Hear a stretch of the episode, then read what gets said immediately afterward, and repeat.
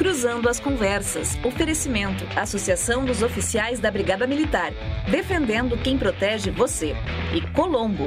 Estruturas para eventos e também fretes e cargas.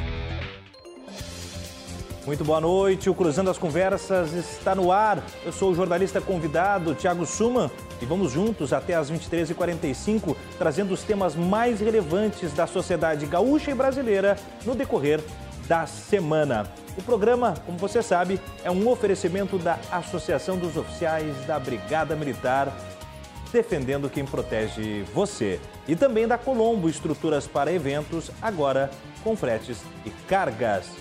Na primeira parte do Cruzando de hoje, nós falaremos sobre o PRONAMP, o Programa Nacional de Apoio a Microempresas e Empresas de Pequeno Porte. Já na segunda parte, nós desdobraremos sobre a gestão pública em tempos de pandemia.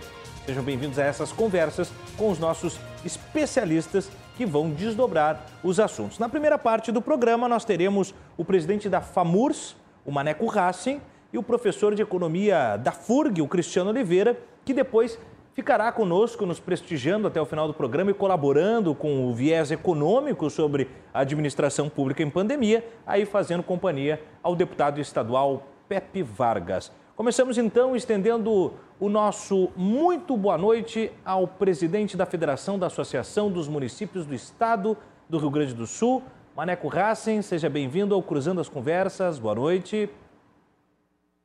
Boa noite, é um prazer estar contigo com todos os teus telespectadores mais uma vez aí no programa. Também aproveito já agradecendo a disponibilidade do professor Cristiano Oliveira. Seja bem-vindo, muito boa noite, professor.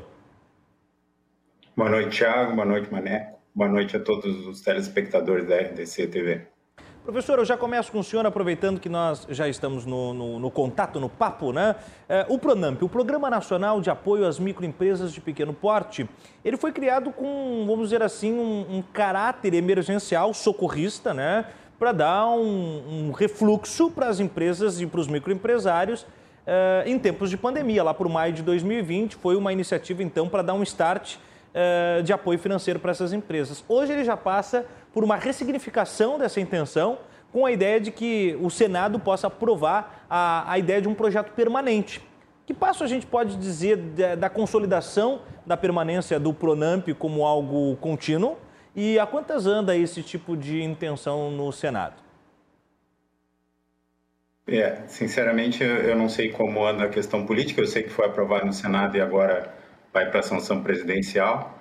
É, mas eu confesso que, num primeiro momento, eu fico preocupado né, com o programa. Eu sei que ele é importante, é, principalmente no momento de pandemia, numa situação emergencial em que várias microempresas passaram por dificuldades financeiras, principalmente dificuldade de fluxo de caixa, né, por causa das medidas restritivas, é, que a gente pode discutir mais lá na, na segunda parte do programa. E, e aí esse dinheiro vem em boa hora, ele é importante, principalmente para quem está precisando. É, a gente pode discutir um pouco o desenho dele e também essa questão de ele se tornar permanente. Por que, que eu chamo a atenção dessa questão de se tornar permanente? Porque, na verdade, é um programa que nem foi testado ainda. Né? Embora muitas pessoas acreditem que o sucesso do programa possa ser avaliado pela intenção dele, na verdade, a gente não sabe quais são as consequências desse programa. Ou seja, se ele realmente conseguiu manter empregos, se ele realmente ajudou as empresas que realmente precisavam do dinheiro, é, e principalmente nós não sabemos se esse, é, se esse crédito vai ter retorno para é, os bancos inicialmente e depois para o governo federal, caso é, ele, ele tenha que entrar como avalista. Então, é, o peso orçamentário desse programa ainda é desconhecido. Muito bem. Prefeito Racing, é, no aspecto daí, né, da gestão municipal, ou mesmo com a sua função na FAMURS, como é que o senhor avalia é, essa mobilidade do Pronamp, trazendo já uma característica mais contínua e não mais emergencial?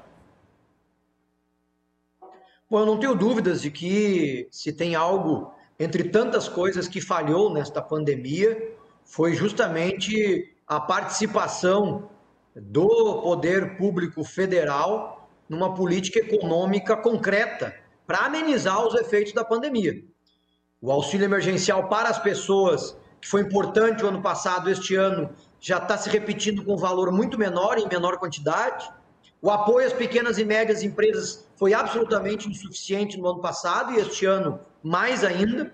E tudo isso acaba pressionando a sociedade no combate à pandemia e na necessidade das medidas restritivas que acabam sendo é, acabam se impossibilitando frente à necessidade da, do sustento, à necessidade econômica e à necessidade das cidades, enfim, de todos nós, de manter minimamente a sobrevivência financeira nesse período. Então é evidente que, diferente de outros países do mundo, o Brasil falhou e falhou muito na política econômica.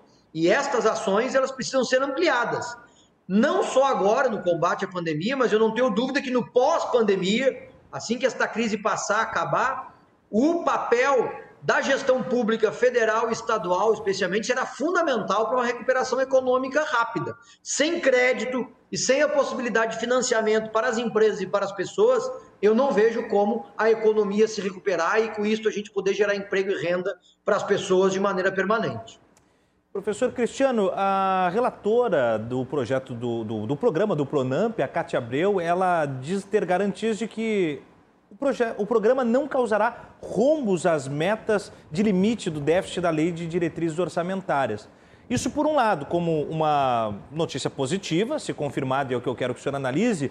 Por outro, desde o início do, do escaneamento por parte do governo sobre as empresas que estariam uh, capacitadas, que cumpririam os pré-requisitos, as chamadas empresas elegíveis, mais de 4,5 milhões de empresas poderiam se candidatar a receber os créditos. Uh, isso, de alguma maneira, se efetiva ou é mais no aspecto de texto e, e na prática não funcionou?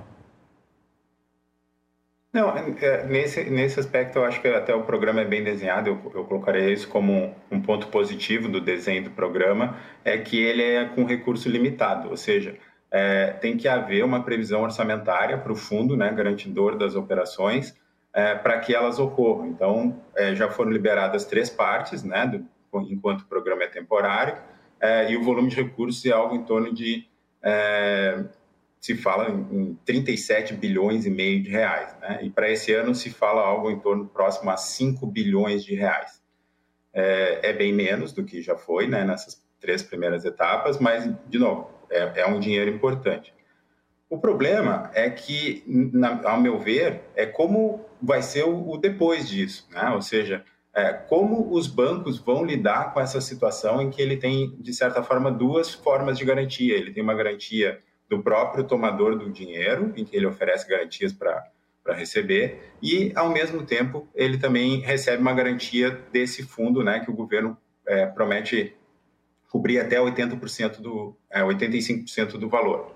É, dito isso, é, a questão é como os bancos vão lidar com isso, ou seja, é, eles vão efetivamente cobrar né, das pessoas ou será que isso, por exemplo, pode ser utilizado com fins políticos, por exemplo, cobrando de alguns e não cobrando de outros, dando preferência para determinados clientes?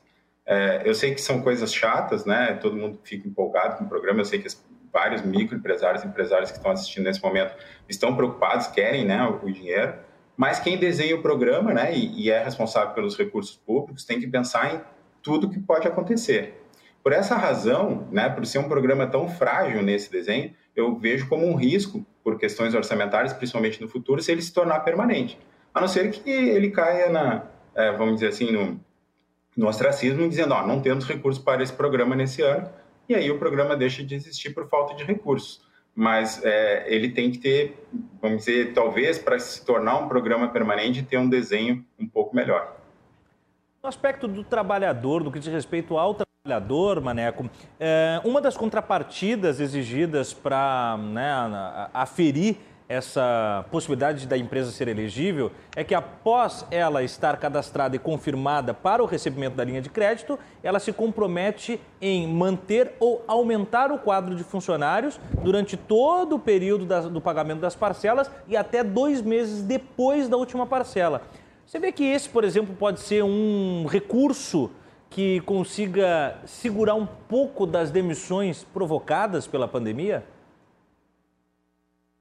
O objetivo é este, mas eu acredito que os recursos e a forma desta segunda rodada do programa são absolutamente insuficientes. Primeiro, é preciso ressaltar aqui que os bancos tiveram, nesta pandemia, neste ano de 2021, os bancos tiveram o seu lucro líquido aumentado em 63% em relação ao mesmo período do ano passado. Ou seja, se tem alguma preocupação que nós não temos que ter é com o lucro dos bancos. E segundo que eu também observo os comentários, enfim, a preocupação orçamentária do país, ela só se dá quando é para se planejar um auxílio para quem mais precisa, pequenos, médios empresários e para as pessoas. Aí há uma preocupação com a questão fiscal do Brasil. Né? Mas quando se vai fazer um projeto para salvar bancos, não tem essa preocupação. Quando se coloca no orçamento bilhões em emendas parlamentares para manter o Congresso sob o domínio do governo, também não tem preocupação com a questão fiscal. Quando se isenta imposto para compra de armas, por exemplo, algo que absolutamente não é prioridade para ninguém, não se tem preocupação também com a questão fiscal. Então, nós estamos com um problema no país que é a nossa inversão de prioridades. E no momento de pandemia, no momento de crise, em que os maiores países do mundo, exemplo dos Estados Unidos, investem trilhões na sua economia para poder se manter e se recuperar, aqui no Brasil a gente parece que fica cheio de dedos quando tem que auxiliar pequena e média empresa, quando tem que auxiliar as pessoas no seu sustento, inclusive para que a gente possa se recuperar mais rapidamente a partir do final desta crise. Então isso me preocupa, esta inversão de prioridades e a preocupação exagerada com o lucro dos bancos, que, volto a dizer, cresceu 63% neste período de pandemia. Dados esses argumentos de abertura, professor Cristiano, tanto seus quanto do prefeito Maneco, quais seriam elencados, em síntese, os principais aspectos positivos e as principais vacilações do Pronamp? É, só para deixar claro, né, é, dois aspectos. Né? Primeiro, é que é, nesse desenho que eu falei, o problema não são os bancos, os bancos vão receber. A questão é se eles vão receber o dinheiro público ou, uhum. ou de tomou o dinheiro emprestado. Minha preocupação é com o dinheiro público. Né? Quem pegou dinheiro prestado tem a sua responsabilidade, tem o seu compromisso. A questão é o dinheiro público. É, e, e, outra, é, o fato de você errar numa não justifica errar em outra. Então, eu acho que todos os programas têm que ser bem pensados e desenhados numa análise de custo-benefício. Seguindo essa linha de raciocínio, pensando é, especificamente no Pronamp, é, ele tem bons desenhos. Eu gosto, por exemplo, da ideia de que você pode tomar o empréstimo em qualquer banco, e aí isso gera uma concorrência, por exemplo, pelo tomador é, desse dinheiro. Né? Isso vai diminuir taxas, burocracias, enfim, uma série de coisas que são importantes.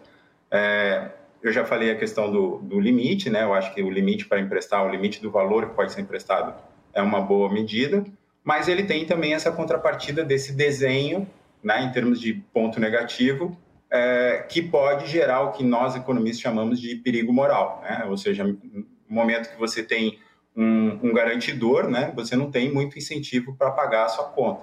E aí eu gostaria de aguardar um pouco mais de tempo e ver como as pessoas, né, os tomadores, as microempresas, é, vão se comportar em termos de pagamento desse, desse dinheiro, é, para depois tornar o programa permanente. Pelo menos essa seria a minha recomendação, ou seja, espera um pouquinho, vamos ver como vai evoluindo para depois é, pensar o que, que nós vamos fazer. Por quê? Porque só para vocês terem uma noção, o, o programa ele começou com oito meses de carência. A primeira parcela ia ser paga agora em março e já foi adiado pra, por mais três meses por causa das novas medidas restritivas. Ou seja, até esse momento a gente não tem um fluxo de pagamentos para avaliar é, o qual o tamanho, por exemplo, de uma possível inadimplência desse programa e de quanto que vai ser coberto com o recurso do Tesouro é, Federal. Muito bem. Já já nós voltamos com o professor Cristiano. Agora, Maneco, é, saindo um pouco do tema é, do Pronamp, a gente já já vai voltar, quero ouvir mais o professor Cristiano, mas falando sobre essa, essa emergência requisitada pela FAMURS, pelo seu departamento jurídico e também a consultoria em direito público do Estado, de priorizar professores na vacinação. Como é que anda é, essa iniciativa, juridicamente falando e, e, efetivamente falando também, né? Como é que anda a prioridade dos professores que já voltaram a trabalhar? Na verdade, foi uma solicitação que nós fizemos ao Ministério da Saúde ainda em janeiro e depois refizemos no início do mês de março, tanto o Ministério da Saúde quanto a Secretaria Estadual de Educação, já prevendo o debate da volta às aulas e a necessidade de se priorizar, de se incluir os professores nos grupos prioritários eh, de vacinação no país. É preciso lembrar aqui que nós tivemos diversas categorias já incluídas é, nas prioridades, os professores foram ficando, foram ficando.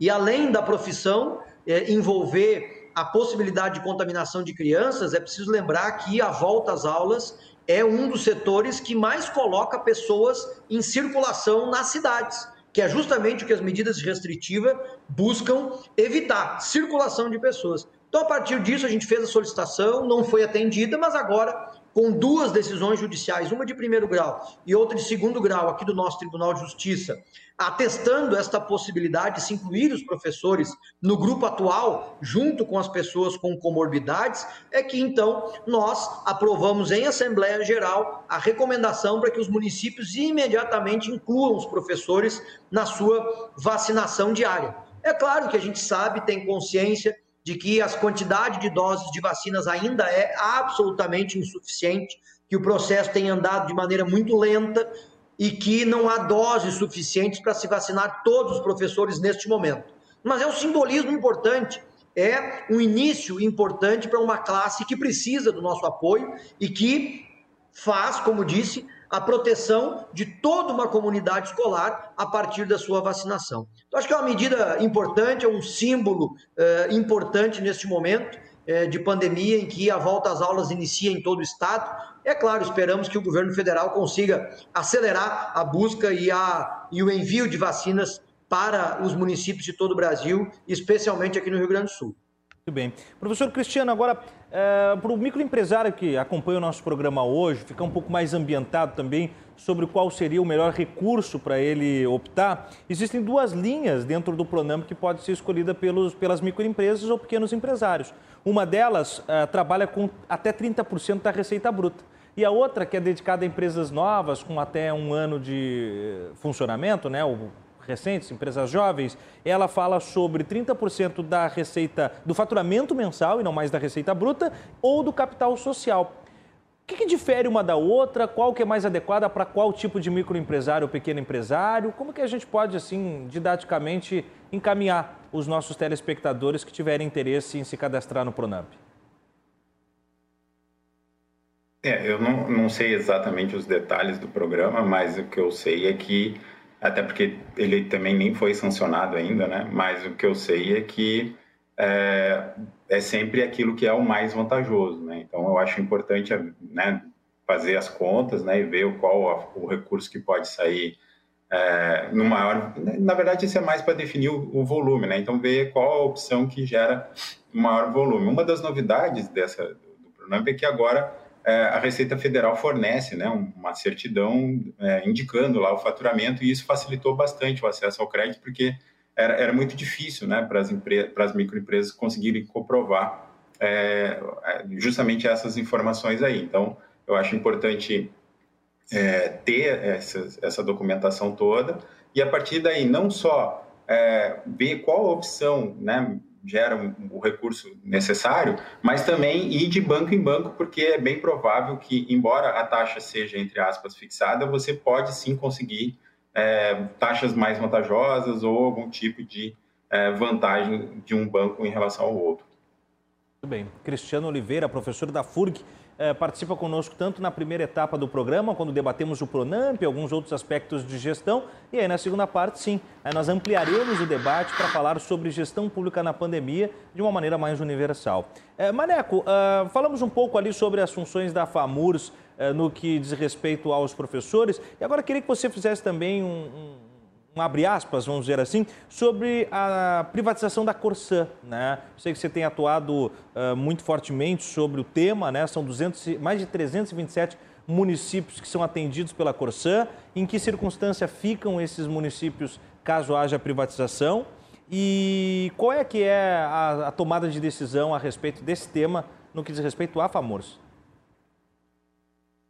Preciso primeiro fazer uma preliminar, né, Tiago? Porque eh, nós estamos em plena pandemia, estamos aqui debatendo a possibilidade de financiamento para pequena, pequenas e médias empresas, falamos sobre vacinas que estão atrasadas, os números de casos continuam absolutamente elevados em todo o país, especialmente aqui no Rio Grande do Sul, onde mesmo com a queda que tivemos nas últimas semanas, os números atuais são maiores do que em qualquer momento no ano passado.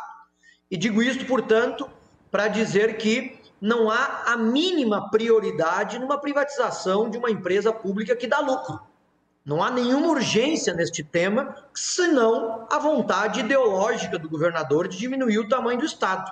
Que nós podemos até concordar com ela, mas volto a dizer, não é o momento adequado para isso. Nós devíamos, prefeitos, prefeitas, deputados, comunidade, estar focados nas questões que envolvem a pandemia. Né? Tudo aquilo que o nosso dia a dia acaba nos impondo. Mas o governador entendeu ideologicamente por bem de colocar este tema à pauta e nós não podemos fugir dele, porque tu disseste bem. A Corsã atende hoje 317 municípios do Rio Grande do Sul. Na grande maioria são pequenos e médios municípios que sozinhos não têm a mínima condição de estabelecer ou um processo de privatização da sua água e esgoto ou a constituição de uma empresa pública municipal para tocar este tema. E o governo apresenta a ideia sem qualquer detalhamento. Então, nós não sabemos o plano de investimentos, nós não sabemos o preço que a empresa vai ser vendida, nós não sabemos se os 317 municípios vão continuar sob este guarda-chuva. Né? Então, ou seja, as dúvidas são muitas para um tema absolutamente relevante. E o pior, o direito à água e o esgoto, ele é dos municípios, ele não é do Estado. Diferente, por exemplo, da venda da CE, em que a energia elétrica é um direito do Estado. A água e o esgoto é um direito do município.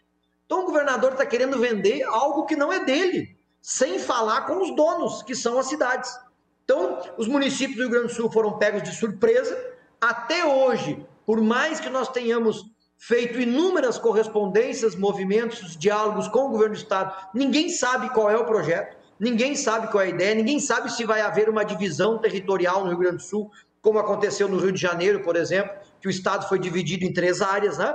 Então, é muito, são muitas dúvidas e poucas certezas. Por isso, neste momento, nós somos contra a privatização. O processo tem que ser suspenso e ele voltar a ser debatido no novo momento em que a gente possa se concentrar nele e constituir uma boa proposta, seja de privatização, seja de melhorias na gestão da Corsã pública, porque nós não tapamos o sol com a peneira. A gente sabe que a Corsã precisa de melhorias na gestão. Tem municípios que têm reclamações, tem municípios que são mal atendidos, a gente sabe disso. Nós temos consciência dos problemas, mas os problemas são menores do que o que pode ser ocasionado, especialmente para os pequenos e médios municípios, numa privatização. E para citar dois exemplos concretos, Privatização no estado do Tocantins, alguns anos atrás. 140 municípios privatizados. Dois anos depois, a empresa devolve para o governo cerca de 70 municípios, que são aqueles que não dão lucro. A empresa fica com o filé e o Estado tem que fazer uma nova empresa pública para dar conta desses municípios com mais dificuldades. Agora, no Rio de Janeiro, o Estado foi dividido em três regiões. Duas regiões, que são aquelas que é o filé, aquelas que dão lucro, foram vendidas para iniciativa privada. A região pobre, a região que dá prejuízo, ficou com o Estado e ninguém comprou. É a nossa preocupação aqui no Rio Grande do Sul, especialmente num processo que não está claro, que está nebuloso né, e que nós não conhecemos. Como isso vai ficar? Quem vai colocar água no município de 2, 3 mil habitantes, 4, 5 mil habitantes? Como que isso vai funcionar? Qual o preço que vai ser vendido? Então, ou seja, a verdade é que ninguém sabe de nada e até agora ninguém teve também a capacidade de explicar. A FAMURS tem feito muitos debates, já fizemos ontem, inclusive, uma live jurídica sobre isso, e não estamos conseguindo compreender qual é a ideia do governo do Estado, o que nos leva a crer que é apenas uma opção ideológica de vender a empresa, porque no entendimento é, do governo do Estado, o Rio Grande do Sul não deve ter empresas públicas. Antes de voltar ao professor Cristiano, insisto mais uma, Maneco. O professor Cristiano até vai seguir conosco e logo, logo você uh, se despede da gente. Eu pergunto como é que estão os desafios da gestão de estatura municipal da pandemia e especialmente nessa coligação da Santíssima Trindade, né? Saúde, economia, saúde e vida, economia e ali na ponta a pandemia tentando forçar os dois para a parede. Como é que está essa gestão? Eu não tenho dúvidas que este ano de 2021 inicia um novo mandato dos prefeitos e prefeitas que é o mais difícil das últimas décadas. Por tudo que estamos pelas dificuldades presentes e pelas dificuldades que ainda vão ocorrer nos próximos anos, assim que a pandemia acabar, e a gente espera que ela acabe o mais rápido possível. Nós teremos um cenário de muitas dificuldades sociais e econômicas.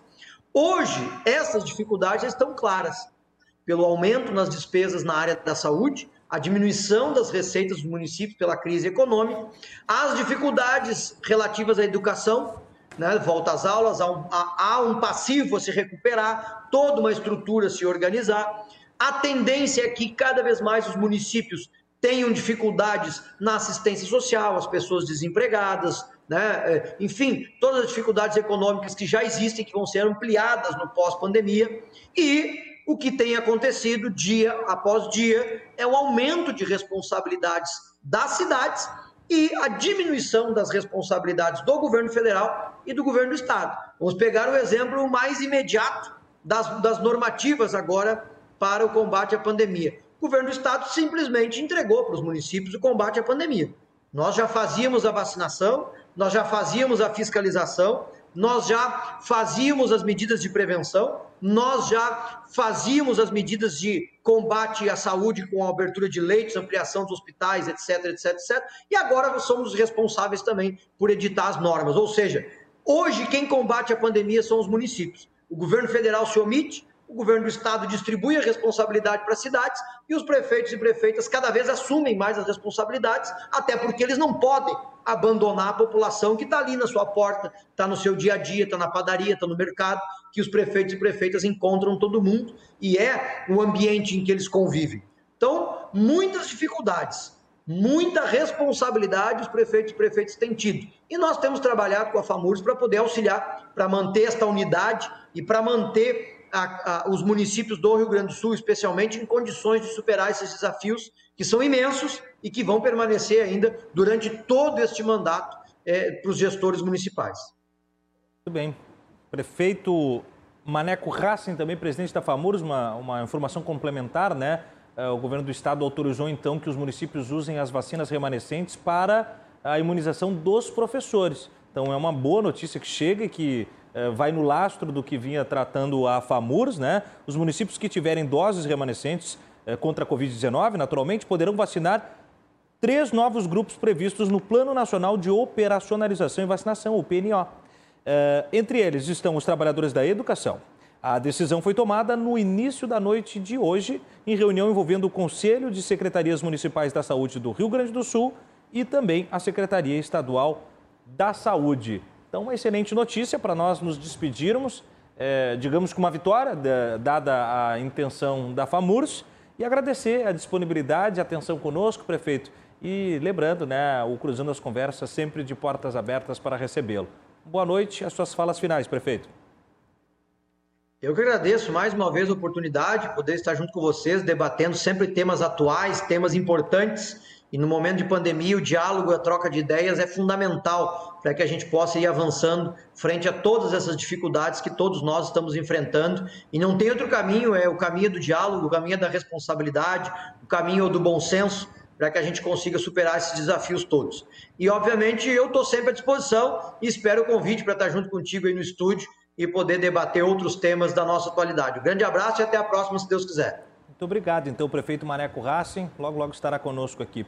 E também Cristiano Oliveira, professor da UF, da FURG, perdão, professor de economia da FURG, que segue conosco a dupla aí na nossa dobradinha com Pepe Vargas, deputado estadual, também médico, para avaliarmos a situação da gestão pública em tempos de pandemia. É logo, logo, a gente volta já.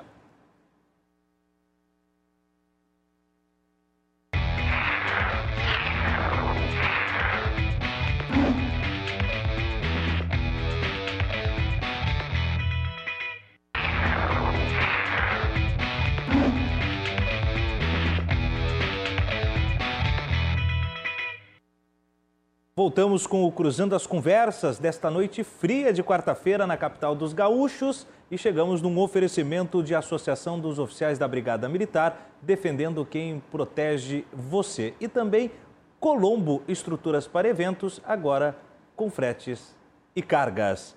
Também, é claro, né? RDC Shopping, que tem de tudo para quem tem bom gosto. No RDC Shopping você encontra sentir-se amada casaco pele de carneiro da Chique Atual por seis parcelas de R$ 44,27. Não dá para perder a RDC Shopping, tem de tudo para quem tem bom gosto. Vamos então com o segundo momento do programa, mantendo o nosso convidado Cristiano Oliveira, que já participou quando o tema era o Pronamp, uh, juntamente do presidente da FAMURS, o Maneco Hassen, e agora o deputado estadual e também médico, Pepe Vargas, uh, faz a companhia a Cristiano para analisar conosco aspectos de economia e de saúde no fechamento deste triângulo que tem a pandemia como vértice da relação. Então, Cristiano já estava conosco, agora eu saúdo e, e dou meu muito boa noite ao deputado estadual Pepe Vargas. Seja bem-vindo, Pepe. Boa noite, Tiago. Boa noite ao Cristiano. Boa noite a todos os telespectadores. É um prazer participar do debate aqui, embora seja um assunto preocupante, mas é sempre importante a gente debater.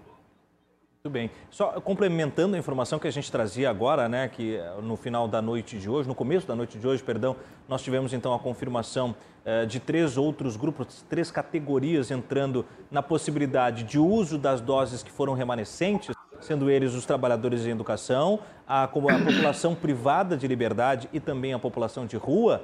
Estas vacinações que sobraram só serão utilizadas naqueles municípios em que já foram vacinadas as pessoas em até 60 anos, no aspecto cronológico de idade, né? E os comórbidos em até 40 anos. E aí sim, as sobras de vacinas serão contabilizadas pelos municípios através de um rigoroso levantamento e a partir disso prioriza-se esses três grupos citados. Bom, de alguma maneira já é trazer um dos grupos de maior volume que volta a um cotidiano de trabalho, que é o grupo dos professores. E com isso eu já abro, Pepe, a sua fala eh, com esse tema, né? Os professores vindo para, vamos dizer assim, empurrando força juntamente eh, da prioridade da vacinação, pelo menos de uma maneira, uh, não por linhas tortas, vamos dizer assim, que foi essa iniciativa de hoje.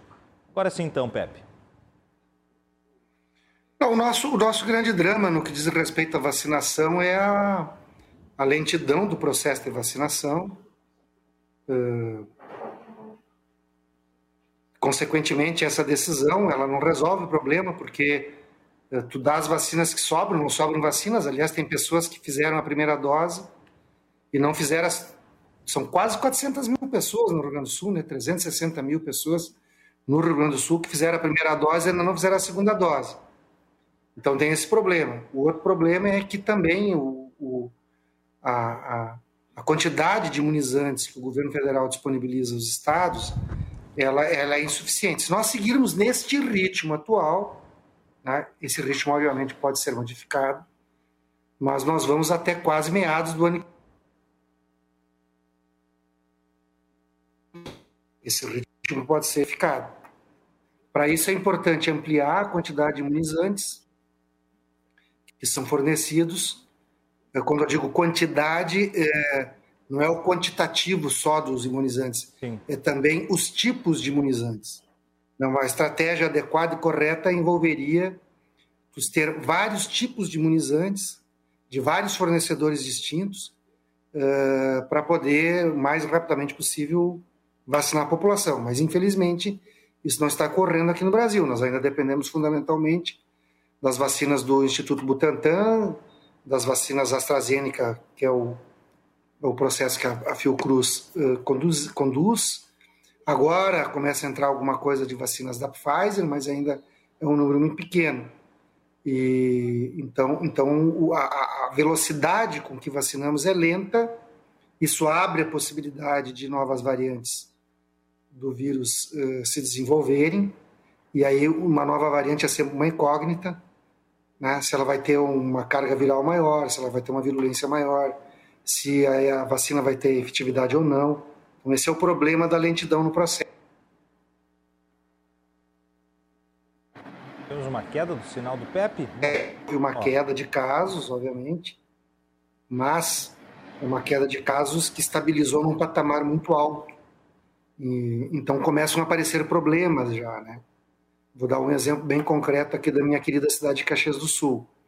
Nós temos um surto numa escola municipal nesse momento, 12 professores já confirmados e dois alunos. Nós tivemos que fechar a escola. E, e, e, e, há, há, uma, há uma. Hoje de manhã nós tivemos uma reunião também uh, com entidades ligadas à área da educação há uma queixa muito grande por parte dos educadores de que os protocolos, estou falando das escolas públicas e das escolas privadas, os protocolos de segurança são absolutamente insuficientes para garantir uh, algo seguro. Então, nós precisamos, uh, já que abriram as escolas, discutir os protocolos de segurança. Não é possível com os atuais protocolos, o, o atual protocolo Tivemos mais uma queda no sinal do PEP, a gente vai restabelecer. Professor Cristiano, aproveitando então, a, a linha que define o nosso tema hoje são os desafios, as medidas e as soluções dos aspectos de gestão pública em tempos de pandemia. Então, bem didaticamente, o senhor, como professor, gostaria que trouxesse algumas análises do cunho econômico. Quais os principais desafios que a pandemia realmente nos imbricou? Né? Quais as medidas o senhor entende que nesse período de um ano de pandemia que nós já encaramos foram mais eficientes? E quais soluções daqui para frente o senhor imagina que possam ser tomadas como realmente o oxigênio para a economia do país? É, na verdade, é, tudo é muito novo né, com esse vírus. E no início a gente não tinha a menor ideia né, do que, que podia funcionar e o que não podia funcionar.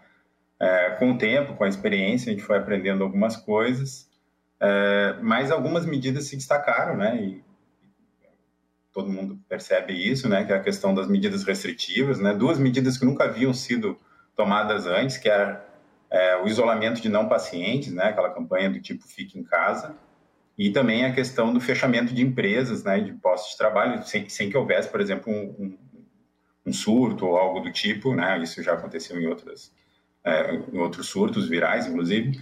É, isso nunca tinha sido feito, né? E e aí a gente, então, isso gerou consequências é, econômicas muito relevantes, né? E, e, assim, ao longo da pandemia, eu chamei muita atenção que, olha, a gente está caminhando o desconhecido, a gente não tem muita ideia das consequências disso. Um exemplo é a questão do fechamento das escolas. A gente não tem hoje a menor ideia das consequências que isso vai ter no futuro, dessas crianças que hoje estão fora da escola. A gente já sabe algumas coisas, um estudo bastante recente, que ainda nem foi divulgado, mostra que, por exemplo, a evasão escolar no estado de São Paulo aumentou 300%, aumentou de 10% para 40%. É, a taxa de aprendizado caiu 75%. Então, a gente está aprendendo ao longo dessa pandemia, a gente adotou várias medidas sem ter muita ideia das consequências, é, e isso vai cobrar o seu preço. É, ao longo desse tempo, eu venho estudando esse assunto, é, eu já fiz uma série de artigos sobre o tema, é, especificamente sobre o Rio Grande do Sul e medidas restritivas, é, eu já fiz três artigos. Né? Então, um primeiro artigo, nós tivemos uma situação muito semelhante do que aparenta ser esse novo protocolo né, do, do governo do estado, ou seja, de liberar para os municípios. Isso foi feito em 15 de abril do ano passado. E aí alguns municípios é, aumentaram as restrições e outros diminuíram né, naquele período. Isso me permitiu, então, eu e uns colegas fazer um estudo e, e, o que nós percebemos, avaliando a questão econômica e de saúde, é que aqueles municípios que intensificaram o isolamento social, né, que adotaram medidas restritivas, não conseguiram reduzir nem óbitos e nem é, casos de Covid-19, apenas é, tiveram perdas econômicas significativas. É, mas tudo bem, era um período que era início da pandemia, o, o, vírus mal circulava aqui no estado, era esperado que realmente nenhuma medida é, tivesse algum efeito. Mas aí, em julho do ano passado, é, Rio Grande, o município de Rio Grande, foi o primeiro município do estado a decretar a bandeira preta e também adotou medidas mais restritivas ainda com a bandeira preta, muito parecida com essas medidas que foram adotadas agora é, no final de fevereiro e início de março aqui em todo o estado do Rio Grande do Sul. E o que que nós o que que eu observei é que não houve mudança na trajetória de contaminação do município a partir das medidas restritivas adotadas, ou seja, comparando, utilizando outros municípios, né, num método que a gente chama de controle sintético, ou seja, a gente avalia é, baseado em outros municípios que não tiveram as medidas restritivas, é, a gente consegue ver que não houve mudança da trajetória do vírus. E a mesma coisa aconteceu com outro tipo de métodos agora no Rio Grande do Sul, o último artigo que, que mostrando que também não houve redução com a introdução da, é, de casos de Covid-19 no Rio Grande do Sul, com a introdução da bandeira preta. É, tanto o Rio Grande quanto o Rio Grande do Sul, eles adotaram as medidas quando é, o surto estava no pico, né? ou seja, quando tu imagina que é, para que o pico não se estenda, né, não seja mais alto, você acaba é, mudando a trajetória. mas o que os dados mostraram é que não houve mudança da trajetória, simplesmente o vírus seguiu seu curso natural. É, é meio desolador, né, falar isso, né, para o grande público, mas a verdade é que, infelizmente, os políticos venderam uma ideia para as pessoas que eles tinham condições de controlar um vírus, é, que, na verdade, eles não tinham a menor condição de controlar. Né? É, eu sei que isso gera um desalento, gera uma desesperança, mas a verdade é que se trata de um vírus que é invisível, que é transmitido por, é, de forma assintomática, né? pessoas assintomáticas transmitem, então a gente não tem como controlar esse vírus, é, infelizmente, a não ser com remédio ou vacinas, e aí por isso a questão da vacinação realmente é muito relevante. Bem, professor Cristiano Oliveira, colaborando com a análise econômica da gestão pública em tempos de pandemia. Deputado estadual Maneco, uh, perdão, Pepe Vargas, uh, bom, amanhã o governador Eduardo Leite vai trazer à luz das informações o resultado deste novo protocolo de distanciamento. Dá para dizer que o governador recuou no primeiro momento de tomar celeridade e trouxe um diálogo mais efetivo, deputado. Uh, inclusive, encerrou-se nesta terça-feira uh, o espaço, o tempo para que se dessem as sugestões. Abriu diálogo com acadêmicos, com parlamentares, para se conceber uma nova estrutura. Qual é a expectativa, o que o senhor imagina que acontece a partir de agora com esse novo regimento, com uh, as políticas de proteção né, restritivas, os protocolos gerais, que vai para toda a população, e aqueles de atividade que daí bifurcam né, entre aqueles ah, que são obrigatórias e aquelas que são variadas uh, em, em, comportamento uh, múltiplos, né, os variáveis que eles chamam. Como é que o senhor imagina que vai funcionar? Vai funcionar muito mal, porque o Estado se retira da coordenação do processo, vai ter uma miríade de, de, de, de, protocolos, né, na medida que o governo do Estado se retira do processo. A prática é isso, né? Eh, eu, eu, por exemplo, eu, eu, tenho dificuldade de conseguir compreender o que é um painel de indicadores diários sem indicadores predefinidos. Né? Qualquer pessoa que trabalha com ciência, com modelos preditivos, matemáticos, estatísticos, se tu não tem, se não tem uh, uh, indicadores predefinidos, como é que tu, tu faz uma avaliação? O Estado está se retirando e está deixando os municípios tomarem as decisões. É, eu não posso deixar de fazer um contraponto ao que o Cristiano colocou aqui. Eu gostaria de ter acesso a esses estudos que tu citaste, Cristiano, porque, com todo respeito, todo estudo epidemiológico, não da economia, eu estou falando da epidemiologia, uma ciência da saúde, não uma ciência econômica, mostra o contrário do que tu disse. Mostra que quando há. O, o problema é que, para fazer restrições da circulação de pessoas, tem efeitos econômicos. Esse é o problema. No momento que tu restringe a circulação de pessoas e fecha atividades, tem um efeito econômico sério que não pode ser desconsiderado. Eu acho que aí a economia tem um papel importante a discutir. Mas, sob o ponto de vista epidemiológico, da ciência da saúde, é evidente que o, o vírus ele só circula se pessoas circulam. No momento que tu reduz a circulação de pessoas, há efetiva redução da contaminação num determinado período de tempo. Isso significa que tu detém totalmente a pandemia? Não, tu não detém. Tu ganha tempo, tu impede que um sistema não entre em colapso, o sistema de saúde entre em colapso. Isso é o que a epidemiologia diz, isso é o que a, a ciência da saúde diz. Agora, tem um efeito econômico, isso é verdade. Sempre que você fechar, vai ter um efeito econômico. Então, então eu gostaria de conhecer esses estudos, porque os estudos epidemiológicos mostram ao contrário, tá? mostram que, de fato, onde houve Uh, inclusive aqui no Rio Grande do Sul, ali em, em, março, abril do ano passado, nós conseguimos retardar o, o, o, o surgimento da, da, pandemia aqui. Né? Na medida que foi se flexibilizando e coisa e tal, foi aumentando a circulação do vírus e aumentando a contaminação e aumentando a pressão sobre o sistema de saúde. É compreensível que não tem como manter a economia fechada o tempo todo. Isso é evidente. Né? Mas daí a dizer que tu o ideal era a gente conseguir fazer períodos, quando há um grande crescimento do número de casos, fazer um período de fechamento curto, mas um fechamento rigoroso, que daí a economia sofre menos, né? e depois vai reabrindo. Então, do ponto de vista epidemiológico, todos os inquéritos epidemiológicos, todos os estudos epidemiológicos mostram que efetivamente né, reduzir a circulação social detém a circulação do vírus, detém o número de casos.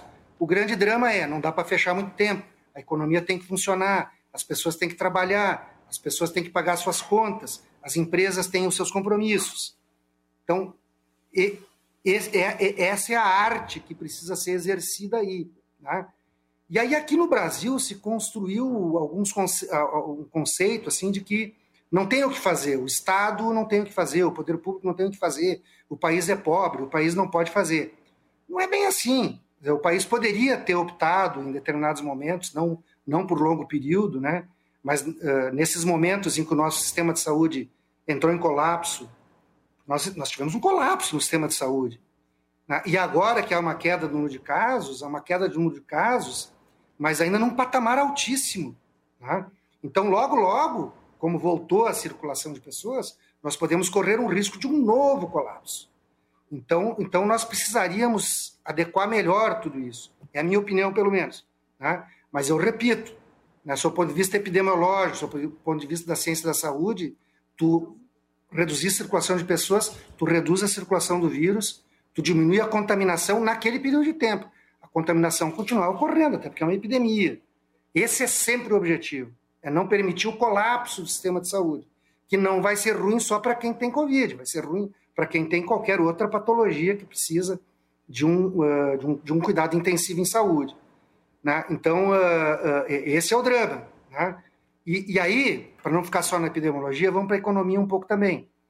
Nosso grande drama até hoje é que as micro e pequenas empresas, nunca tiveram um suporte adequado. O Pronamp, que foi um programa importante, aquelas micro e pequenas empresas que mais dificuldades tiveram, não conseguem acessar o Pronamp, porque não tem garantias reais né, para fornecer, né?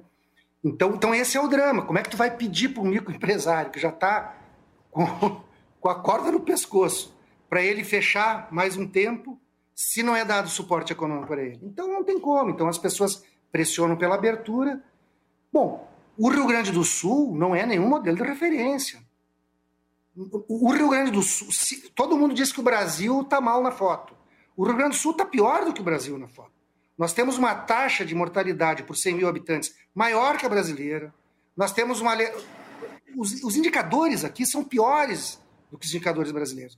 Indica que o Rio Grande do Sul não está gerindo bem esse processo. Deputado, deixa, deixa eu, eu, eu quero passar já para o pro professor Cristiano, para ele falar um pouco mais do estudo, mas antes me, me, me chama a atenção. O senhor diz assim, uh, os pequenos e microempresários nunca tiveram o amparo. Pequenos e microempresários, se não tiveram amparo nunca em governo federal, foram 16 anos recentes do governo do seu partido. Eu gostaria de saber se o senhor faz Eu estou falando avaliação. da pandemia. Não, mas o senhor, diz nunca, pandemia, o senhor diz nunca só no aspecto de pandemia ou nunca precedendo a pandemia também? Não, estou falando da pandemia. Em aspecto de pandemia. pandemia. Ok. Aí eu pergunto para o senhor. O senhor Isso. hoje está no legislativo, mas o senhor já foi executivo. Uh, que iniciativas Sim. o senhor imagina como executivo deveriam ser tomadas, então, para manter esse já, equilíbrio? Já, já, já, que tu falou do meu partido, o meu partido criou o Simples Nacional. Foi o Lula que criou o Simples Nacional, foi a maior redução de taxa tributária para a pequena empresa. Serve isso? Não, pois é. Mas agora eu pergunto para o senhor. O senhor hoje é legislativo, mas enquanto executivo, fosse o senhor administrador do executivo em tempos de pandemia, quais as tomadas de decisão o senhor teria? Cabíveis, Eu faria o Banrisul. Praticáveis, praticáveis. O Banrisul já teve, por exemplo, um programa de microcrédito uh, que operou através de instituições comunitárias de crédito, que viabilizou crédito por aquilo que chama-se hoje em dia microempreendedor individual. Poderia ter criado, não criou. Uh, o, o, o, governo do Estado, aliás, nós apresentamos, a nossa bancada do Partido dos Trabalhadores apresentou uma proposta, está lá tramitando, até hoje não foi aprovado, uh, de renda básica para as populações de baixa renda, usando 30%, veja bem, 30% do Fundo Ampara. Nós estamos, inclusive, indicando a fonte. Tá? 30% do Fundo Ampara nos permitiria ter uns 380 milhões de reais para viabilizar renda básica, para complementar o auxílio emergencial Vamos combinar que de janeiro até abril não teve auxílio emergencial, isso teve sério efeito na economia. Uh, e o Estado do Rio Grande do Sul, se o Estado do Rio Grande do Sul se dispusesse a investir 50 milhões de reais, 25 milhões esse ano, 25 milhões no ano que vem, ele poderia turbinar um bilhão de reais em crédito, 50 milhões de reais para quê? uh, 50 milhões, de, uh, 25 agora, 25 depois, para criar um crédito subsidiado, com taxa de juro mais baixa para microempresa e microempreendedor individual, usaria o Banrisul, o Badesul e as cooperativas de crédito para fazer a operacionalização disso. Nós temos lei estadual já existente que permite isso. E se o Estado investisse 125 milhões de reais num fundo de aval, ele também viabilizaria um bilhão de reais de crédito subsidiado para aquele empresário, microempresário que não tem garantias reais, que vai lá no banco para pegar um Pronamp e não consegue, porque ele não tem garantias reais, ele viabilizaria um bilhão de reais. Bom, aí eu estou dando algumas mensurações matemáticas que tu pode ir depois seguindo adiante. O, o, eu, o senhor... eu, eu ponho 25 milhões esse ano, 25 milhões no ano que vem, né? eu, eu, eu, eu, eu subsidio um bilhão de reais com crédito subsidiado. Certo. E se eu botar 125 milhões num fundo de aval, eu garanto um bilhão de reais com garantia de crédito. Agora, o Banrisul também pode correr um certo risco, porque ele só tem sentido de ser um banco público, uh, e ele teve 800 milhões de lucro esse ano, teve mais de um bilhão de lucro ano passado, se ele servir para o desenvolvimento econômico e social do Rio Grande do Sul. Certo. E o Pronamp, vamos combinar, né? O Pronamp tinha uh, tem um fundo garantidor, né? 85% uh, da carteira então, o Banrisul também podia ter corrido um pouquinho mais de risco e ter viabilizado, mas ele operou como um banco de varejo uh, privado, que é, é, meio tradicional isso, né? Sempre tem crise, os bancos privados se retiram um pouco do crédito, fazem mais exigências, é compreensível. Certo. Isso, não estou aqui criticando, é compreensível. Agora, um banco público pode cumprir o outro papel sem ter sem prejuízo, né? Claro. Sem ter prejuízo. Então, acho que tem medidas muito concretas, muito sensíveis, muito viáveis que podem ser tomadas e que infelizmente não foram, mas podiam ter sido tomadas. Eu, já retomo esse papo com o senhor, só para a gente não perder o fio, para não ficar muito caduco o tema, né? Mas uh, o deputado Pepe refutou o estudo que o senhor apresentou na sua fala. Eu gostaria que o senhor falasse mais, trouxesse mais dados e a estrutura do estudo que o senhor destacou na sua fala anterior, professor Cristiano. Não, então, é, tem, é importante talvez destacar para os telespectadores que há uma diferença né, em tipos de estudo. Né? A maior parte dos estudos epidemiológicos são baseados em modelos de simulação. Né? Você é, desenha lá um modelo de como será o comportamento das pessoas e aí se imagina que se elas seguirem aquela lógica, é, o resultado vai ser um, um ou outro, né? Então, se imagina que fazendo intervenções você vai ter menos contatos, e aí a partir daí você reduz o que a gente chama de população suscetível ao vírus, e aí a taxa de reprodução diminui. É, mas na prática o mundo é bem mais complexo que isso. Né? Eu, como economista, estou mais acostumado a trabalhar com o que a gente chama de dados observacionais, ou seja, aquilo que a gente observa. Né? E à medida que a pandemia foi transcorrendo, é, foram surgindo esses dados, né? e a partir desses dados observacionais, é que eu acabei realizando os meus estudos. É, e até onde eu, né, ou até onde meu conhecimento vai, eu desconheço outros estudos que tenham sido feitos, por exemplo, para o Rio Grande do Sul. Né? Durante muito tempo, questionei o governo do estado é, com relação, por exemplo, a uma avaliação do sistema de bandeiras. Ele poderia muito bem ter feito uma avaliação, porque havia sempre troca, né? E havia essa sensibilidade, né? De quando havia aumento de casos ou internações, você é, tornava as medidas mais restritivas em uns, uns locais, outros não. E aí nunca houve uma avaliação se isso efetivamente reduzia os casos quando, por exemplo, você tornava uma bandeira vermelha ou preta, ou se os casos aumentavam quando essas bandeiras eram, vamos dizer assim, é, mais suaves, né? Bandeira amarela, bandeira laranja. É, isso nunca foi feito. Né? O, mais próximo que eu, até onde eu conheço, são realmente os meus estudos.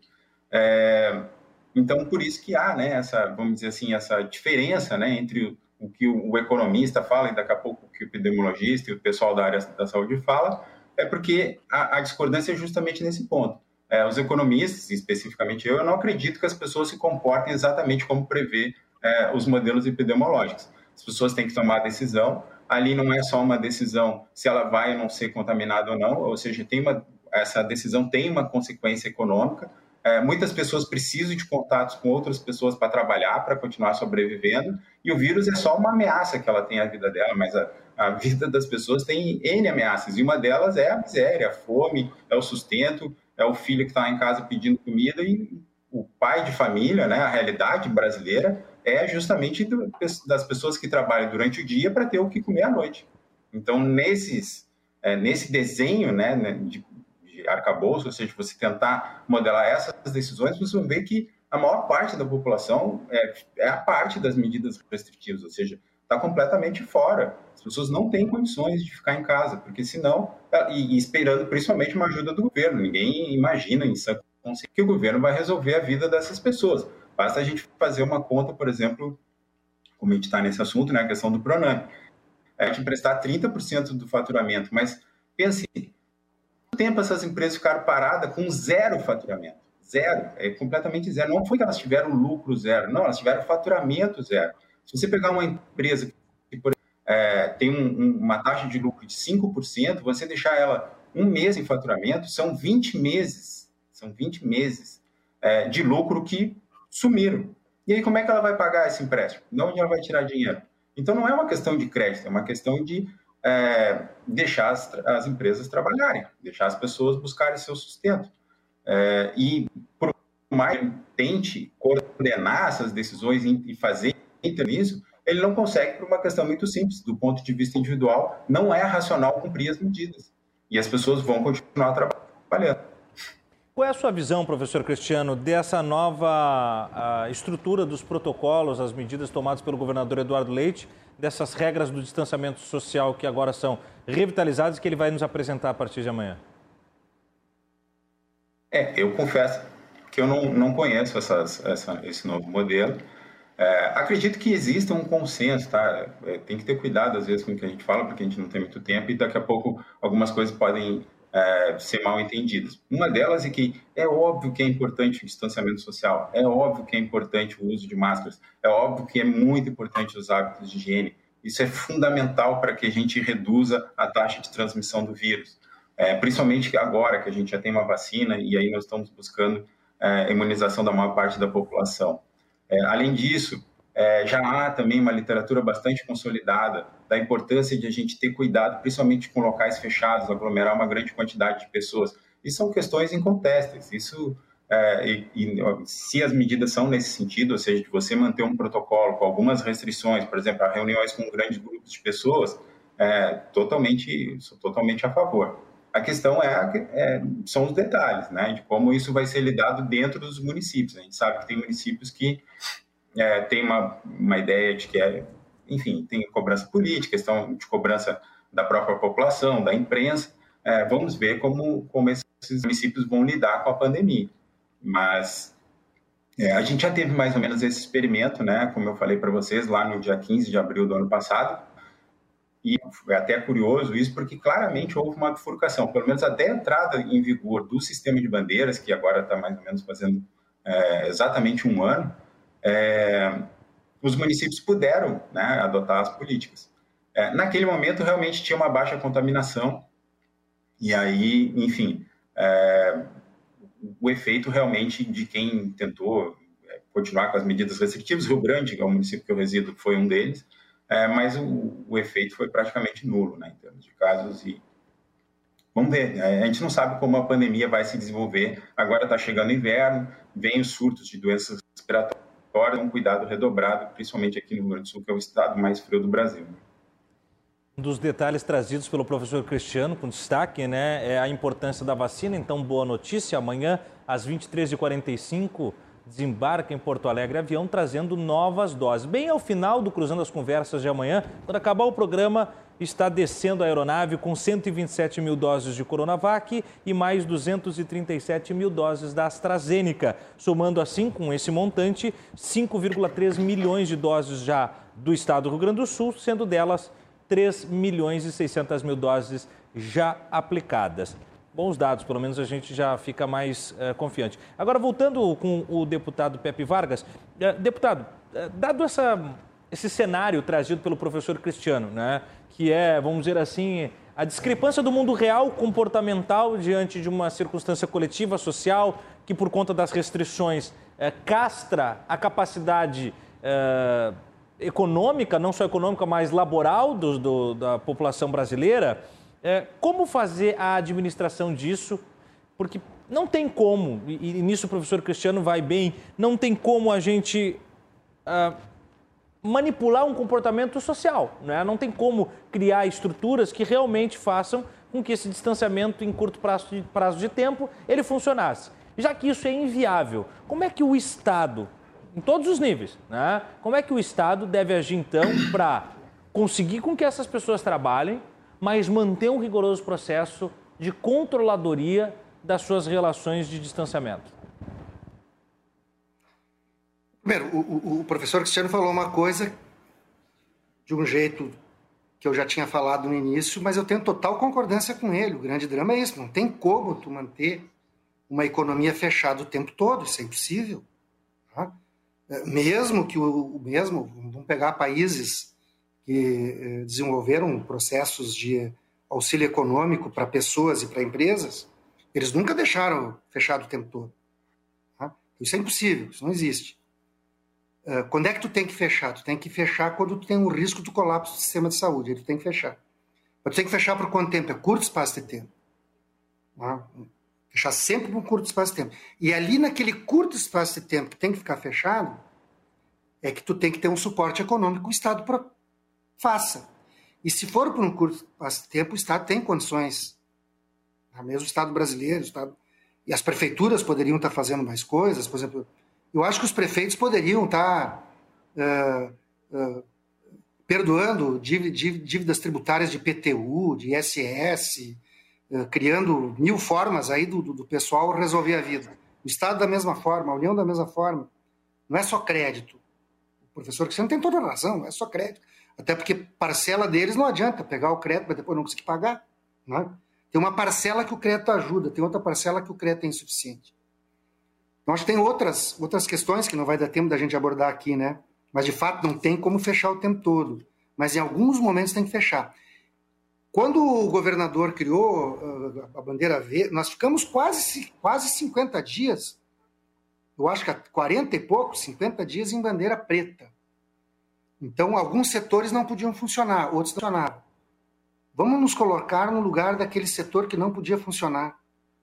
Óbvio que não tem como ele ficar desse jeito. Então, se tivesse feito um, um, o, que, o, o que teve lugares aqui no Brasil que fizeram isso. 10 dias, 11 dias de um sistema mais rígido e o número de casos caiu lá embaixo, o número de internações hospitalares caiu, descomprimiu a ocupação de leitos de UTI, num, num, eu não gosto de usar o termo, mas já que é o termo que usaram, o tal do lockdown, né? É um sistema mais rígido, funciona só o que é essencial mesmo. Né? Não é toque de recolher, não é nada disso. Funciona só o que é essencial. Né? Há uma orientação para as pessoas não circularem. Tu faz isso por 10 dias, 11 dias, 12 dias, os casos caem, tu tira o, teu sistema de saúde do colapso. Né? Bom, aí tu tem que dar suporte por 10, 12 dias.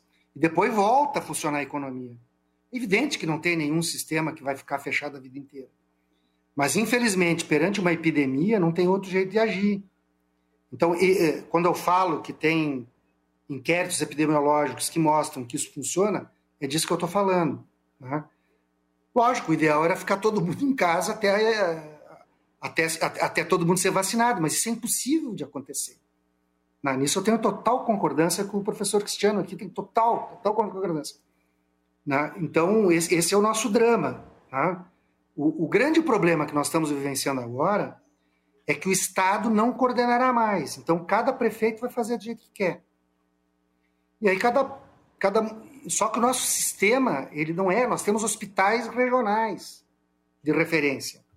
Não são todas as cidades que têm leitos de UTI. Não são todas as, as cidades que têm os recursos de infraestrutura de saúde para atender os casos de Covid. Então não dá para pensar que cada prefeito faz o que ele quer. O que o prefeito do município muito, muito pequenininho decidir, ou dois, três prefeitos de um município muito pequenininho decidir, daqui a pouco esgota o leito de UTI do município que é a referência regional no sistema de saúde. Então esse é o drama. E quando o Estado se retira da coordenação disso, né, e, porque o que é o sistema atual? O Estado define protocolos mínimos, é, restrições mínimas obrigatórias, usar máscara, por exemplo, define protocolos mínimos para dar diversos setores econômicos, né? uh, e, e, e, emite alertas. E aí os municípios têm que dizer o que, que ação vão tomar. Não é à toa que o Ministério Público Federal diz o seguinte: peraí, mas e se o município não fizer o que tem que ser feito, o que o Estado vai fazer? Né? Então aí o governo do Estado já, já fez uma modulação, disse, não, se o município não fizer, nós vamos determinar o que tem que fazer. Porque tem que ter uma coordenação estadual. E de fato é uma doença que a gente não conhece, faz um ano e alguns meses que nós estamos vivenciando com ela, mas já se aprendeu muitas coisas com ela. Né? Uh, já se sabe muitas coisas que podem ser feitas para serem evitáveis. E tem muitas falhas. A, a, a, principal falha que nós temos aqui é naquilo que a gente chama de bloqueio da transmissão do vírus, que é a testagem. Uh, no início nem se testava, só quem caía no quadro grave. Tivemos mais uma queda de sinal do deputado Pepe Vargas, ele volta já com a gente. Eu volto então a falar ao professor Cristiano Oliveira, professor de economia da FURG. Professor, o Fundo Monetário Internacional, o FMI, eh, através de alguns estudos e publicações, eh, defende uma em soluções de Covid, né? Defende uma maior atuação do Estado com políticas e investimentos públicos que escoem né, para uma melhor estrutura de termos econômicos, especialmente no que tange educação, famílias de baixa renda e, é claro, saúde, que sai talvez como um dos eixos mais fragilizados da pandemia. E ele propõe, o FMI, a taxação, a maior tributação de grandes riquezas, medida já tomada e anunciada pelo presidente norte-americano Joe Biden. O senhor vê que é possível que isso aconteça aqui no Brasil como um recurso pós-pandemia? É, eu, eu costumo dizer que tem duas medidas que agora estão na moda para resolver qualquer problema, né? Uma é o tal lockdown de 14 dias e a outra é o imposto sobre grandes fortunas, né? É, é um imposto totalmente ineficiente, né? A base é móvel, né? Ou seja, é, as pessoas vão migrar, né? É, quando você analisa, é, há um, uma confusão comum né, com relação a esse tributo entre estoque e fluxo, né? É, você quer tributar é, um, algo que é estoque, que é riqueza, como se fosse um fluxo, renda. Um, enfim, é um negócio sem pé nem cabeça que não, não tem menor futuro, é, que gera, vai gerar mais distorções ainda, né? Como, por exemplo, a migração de, grandes, de pessoas ricas e tal. E a gente não está falando de jogador de futebol, daqui a pouco a gente está falando é, de pessoas que realmente geram empregos e tal. eu acho que não, vários países que adotaram acabaram voltando atrás mais adiante. É... Bom, e isso não vai resolver, obviamente, problema nenhum, né? Não vai resolver os problemas fiscais, né? A capacidade de arrecadação é, é mínima com, com, esse tipo de tributo. É... Em segundo lugar, é muito menos o problema das pessoas, né? Ou seja, se você imaginar que o Estado é que vai ser o propulsor do, da economia agora, no período pós-pandemia, é, a gente já tentou isso, a gente está tentando exatamente isso há 40 anos. Há 40 anos a gente está estagnado. Há 40 anos a gente fala em, em, crédito subsidiado. Há 40 anos a gente fala é, em tributação diferenciada. Há 40 anos a gente já fez tudo isso. E, e a gente está nessa armadilha de pobreza é, em que o país não cresce. Não só nós, mas vários países né, chamados em, é, em desenvolvimento, mas é, não saímos do mesmo lugar. É, sim, muda os governos, muda até a questão ideológica, mas é, essas questões permanecem. Né? É, eu vejo muito pessimismo no período pós-pandemia, porque infelizmente essas medidas restritivas elas desabrocharam o que tem de pior no Brasil, além da questão da polarização política e essa briga é, quase insana né, entre as pessoas, inclusive pessoas da própria família e tal, mas é, ou seja, a gente não consegue consenso em quase nada, né, nem nas coisas mais óbvias.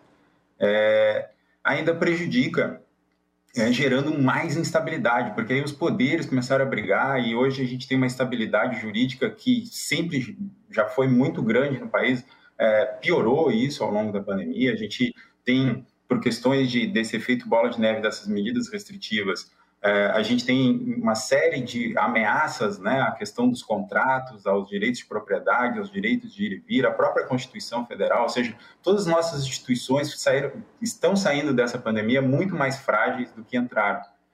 Então, eu, eu nesse sentido, eu tenho essa mensagem pessimista porque é, eu não vejo melhorar, né? eu não consigo ver é, uma melhora, é, só consigo ver uma piora. E, e de novo, e eu, e por quê? Porque eu acredito que esse é o motor, né? Esse vai ser o motor do, do, do crescimento, do desenvolvimento do país, não só do Brasil, mas de qualquer outro país. A gente precisa ter estabilidade das regras do jogo, a gente precisa aumentar a produtividade. Para isso, a gente precisa investir, por exemplo, em educação, e foi justamente a primeira coisa que nós abandonamos. Né? Eu costumo até fazer uma figura de linguagem que talvez não seja melhor, mas é, que a gente, para combater o vírus, a gente ofereceu uma série de oferendas, não tinha a menor ideia se ia funcionar ou não, mas a primeira coisa que nós entregamos foi o futuro dos nossos filhos, né? É, isso realmente é muito triste, porque isso, além de afetar o futuro deles próprios, também afeta o futuro do país. Se a gente investe dinheiro público em educação, é porque ele gera o que nós economistas chamamos de externalidades, né? A, a sociedade toda se beneficia quando as pessoas são mais educadas. É, e o que a gente está vendo é simplesmente um desleixo total, né? Ou seja, nós estamos é o país do mundo com o maior tempo de escolas fechadas, né? O Rio Grande do Sul também batendo recordes de escolas fechadas.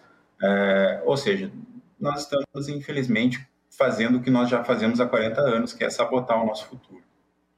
Muito bem, professor Cristiano Oliveira. Uh, deputado Pepe Vargas, o senhor tinha fala, teve um pequeno corte no seu sinal. Se o senhor quiser complementar a sua fala, fique à vontade, mas eu aproveito já para depois, se o senhor quiser complementar, já emendar a pergunta, que é o seguinte: uh, há uma falta de sintonia muito notável entre as pastas de economia e saúde. Isso é histórico, são temas bem divergentes, né? Embora hoje a gente veja a necessidade da, da, da coabitação entre esses dois temas, especialmente nesse atual momento. Mas o senhor entende que essa falta de, ou essa, esse interesse de cada um que vai completamente para lados opostos, pode ter sido responsável pelo alto índice de morte que nós temos? E se o senhor entende assim, é possível conciliar esses dois, esses dois temas? Como é que é possível conciliar esses dois temas? Está sem, tá sem som, deputado. Não sei se o senhor desligou o seu áudio. Aí nós retomamos. Seria, seria perfeitamente possível. O problema é que aqui no Brasil não, não foi possível, né? Uh, sempre houve essa dicotomia entre economia e saúde. Aliás, nesse momento, é a saúde que pode salvar a economia. E a economia pode ajudar muito a saúde. Se ela funciona, ela permite que a roda da economia ande, permite que o Estado arrecade e permite que esses recursos que o Estado arrecade sejam aplicados, inclusive na saúde ou na educação. Né? Mas aqui sempre houve uma falsa dicotomia entre saúde e economia, na minha opinião. Uh, eu, vou discordar agora do professor Cristiano, porque, assim, ó, do ponto de vista da saúde, um lockdown de 14 dias funciona. O problema é tu sustentar na economia o lockdown de 14 dias. Não sei se eu. Tá, do ponto de vista epidemiológico da saúde, funciona. Segura a turma, não circula. Se as pessoas não circulam, o vírus não circula, diminui a contaminação, cai o número de casos, cai a ocupação de leitos, etc, etc. Temos mais uma queda no sinal do deputado. Vamos ver se ele reestabelece. Da outra vez até restabeleceu rápido, mas por precaução a gente seguiu. Voltou? Temos o Pepe? Oi. Voltamos. Está me ouvindo? Estamos te ouvindo bem. Então, não sei se me ouviram. Eu estava dizendo o seguinte, que, que, não devia ter essa dicotomia entre saúde Sim. e economia. Um lockdown de 14 dias, discordando do Cristiano, ele funciona a seu ponto de vista da saúde. Diminui o número de circulação de pessoas, se as pessoas não circulam, o vírus não circula. Diminui, o número de pessoas contaminadas, diminui o número de pessoas que vão ser hospitalizadas, diminui a taxa de ocupação e distensiona o sistema de saúde, sai do colapso. O problema do, do, do se é 10, se é 12, se é 14, se é 15, se é 20, é segurar economicamente essa parada. Esse é o drama. Então não é um problema da saúde. Do ponto de vista da saúde é eficiente. O problema é a economia dar suporte. Para a economia dar suporte, precisaria ter um apoio maior dos governos, tá? que é o que faltou aqui no Brasil, a meu ver. Um apoio maior do governo para suportar pequenos momentos de parada. Tá? Educação. Por que, que na educação, por exemplo, nos, por exemplo, pega a Inglaterra. O que, que a Inglaterra fez na educação? Quando tinha lockdown na Inglaterra, a Inglaterra fez lockdown. Não só a Inglaterra, outros países, né? Os trabalhadores, os filhos dos, dos, dos funcionários, dos trabalhadores, das pessoas que tinham que trabalhar em serviços essenciais iam para a escola. Os outros não. Então tinha formas de ter feito diferente, mas os governos também nunca propuseram isso. Né? Eh, então nós tivemos muitas falhas aqui. Não, não dá para nós achar que a gente coordenou bem. Né? O Brasil coordenou mal, acho que o Rio Grande do Sul coordenou mal. Né? Agora, a outra questão fundamental é o seguinte: uh, eu vou discordar do professor Cristiano. Uh, o problema não é o imposto de grandes fortunas. O imposto sobre grandes fortunas é difícil, não, nunca foi. O Congresso Nacional não vai permitir criar. Né? Mas, por exemplo, uh, taxação de lucros e dividendos. Quantos países do mundo não taxam lucros e dividendos?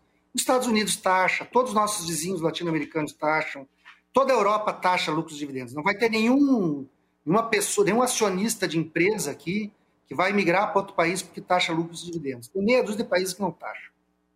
O Brasil não taxa. E faz anos que se tenta lá no Congresso Nacional voltar a taxar lucros e dividendos e não se taxa. Isso vai resolver o problema? Não, mas vai dar uma arrecadação importante de pessoas que têm capacidade. Eu, inclusive, defendo o retorno à taxação de lucros e dividendos e reduzir a taxação sobre a classe média.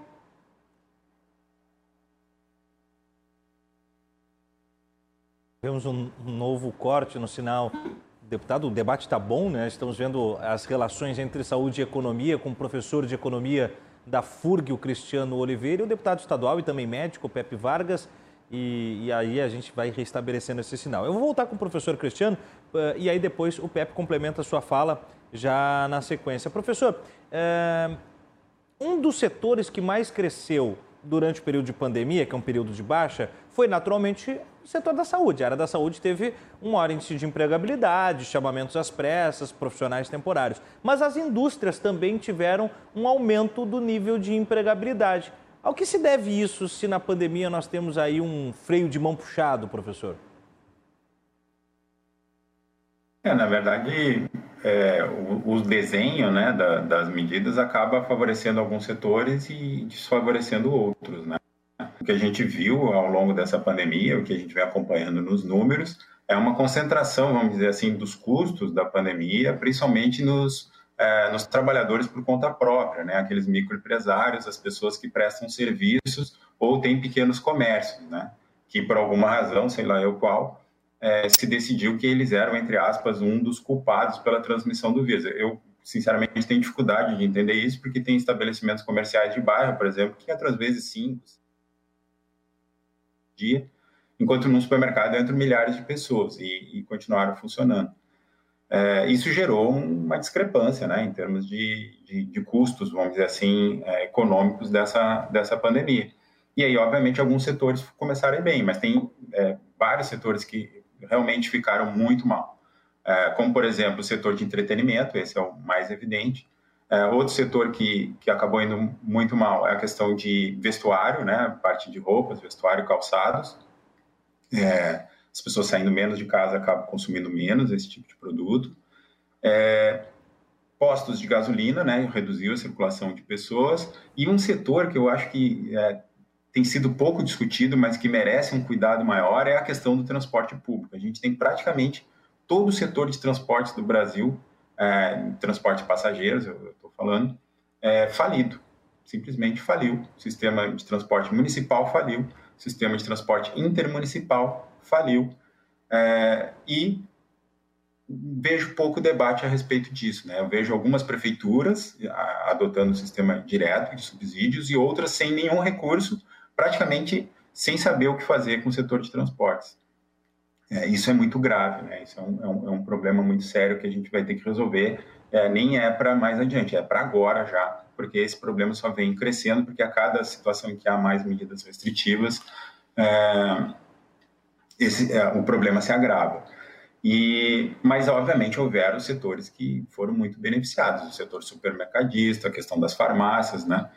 Esses setores todos é, foram beneficiados, né? Então, que, assim, com devido respeito, né, sem querer citar nomes, mas é, assim que o governo do estado lançou as medidas restritivas, foi o primeiro setor a apoiar as medidas restritivas. Por quê? Porque eles realmente ganham muito dinheiro com essa situação, né?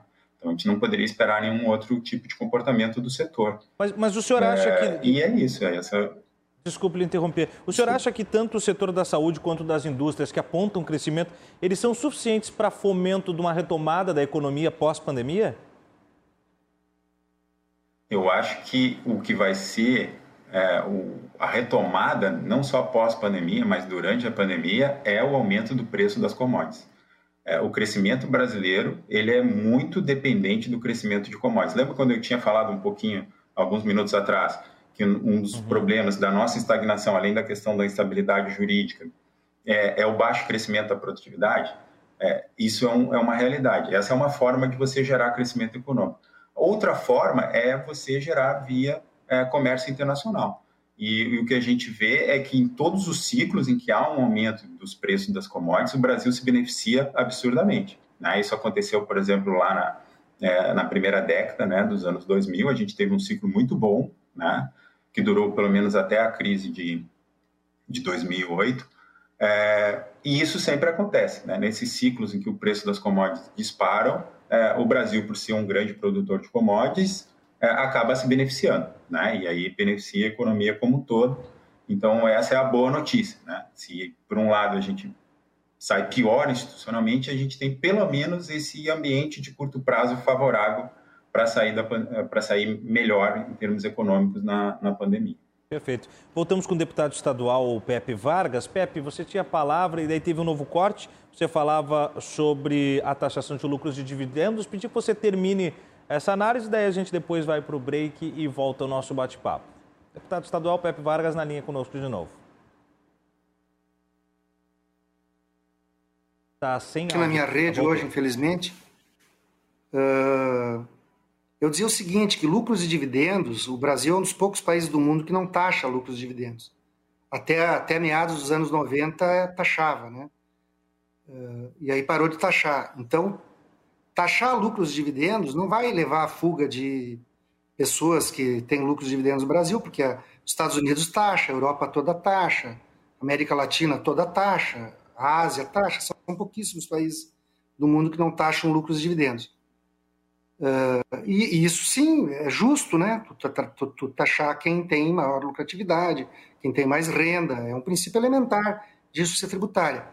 Eu até acho que taxar lucro e dividendos poderia permitir uma redução da taxação sobre a classe média, que é muito taxada, né? porque o imposto de renda na fonte ele, ele taxa basicamente a classe média assalariada, seja do setor privado, seja do setor público. Então poderia, inclusive, mudar aquela tabela do imposto de renda, desonerando um pouco a taxação sobre a classe média e taxar lucros e dividendos. Eh, isso daria uma folga para o Estado. É lógico que não resolve todos os problemas, mas a ideia é que num momento como que a gente vive, que precisa um esforço maior do, do, do poder público, tu fazer com que as pessoas que tenham mais renda contribuam mais é correto, do ponto de vista ético, independente de tecnicalidades econômicas.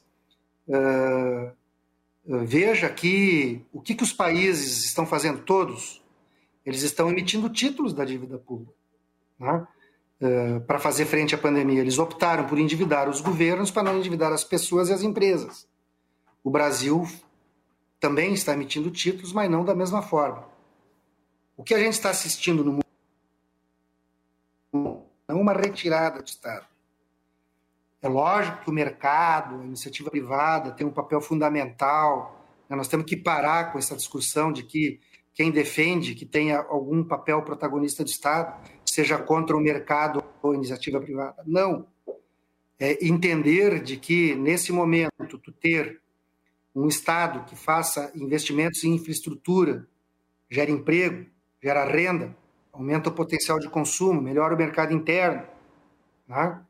Uh, tu ter um Estado que faça estímulos à economia para o setor privado aumentar a sua capacidade de investimento, inclusive com crédito subsidiado, que é o que o mundo inteiro faz, os países desenvolvidos fazem, sempre fizeram, nunca deixaram de fazer. Isso é importante, até para melhorar a situação fiscal. Né? Nos momentos que o Estado brasileiro teve um comportamento dessa natureza, a situação fiscal brasileira era muito melhor, muito melhor. A dívida pública era menor. Né?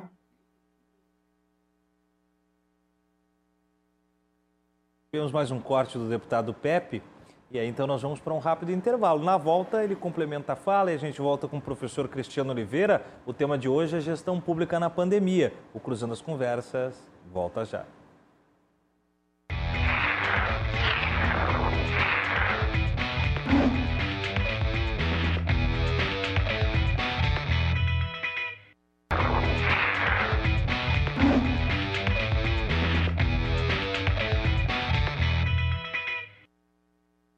Voltamos para o último bloco do Cruzando as Conversas desta quarta-feira. Sempre num oferecimento de Associação dos Oficiais da Brigada Militar, defendendo quem protege você, e Colombo Estrutura para Eventos, agora com fretes e cargas. Tivemos no primeiro momento do programa um bate-papo com o professor de economia da FURG, Cristiano Oliveira, e o presidente da FAMURS e prefeito Maneco Hassen, e o tema foi o Pronamp.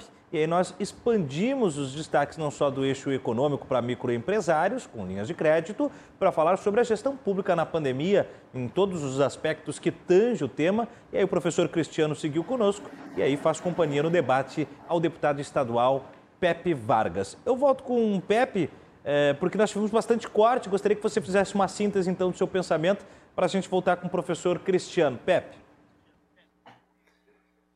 Não, eu não sei o que foi ouvido, mas enfim, a única coisa que eu quero colocar é o seguinte: eh, nós temos que superar esse paradigma de entender de que o papel do Estado na economia é, tem que ser reduzido. É evidente que a iniciativa privada, o mercado, tem um papel fundamental, mas o Estado tem um papel fundamental.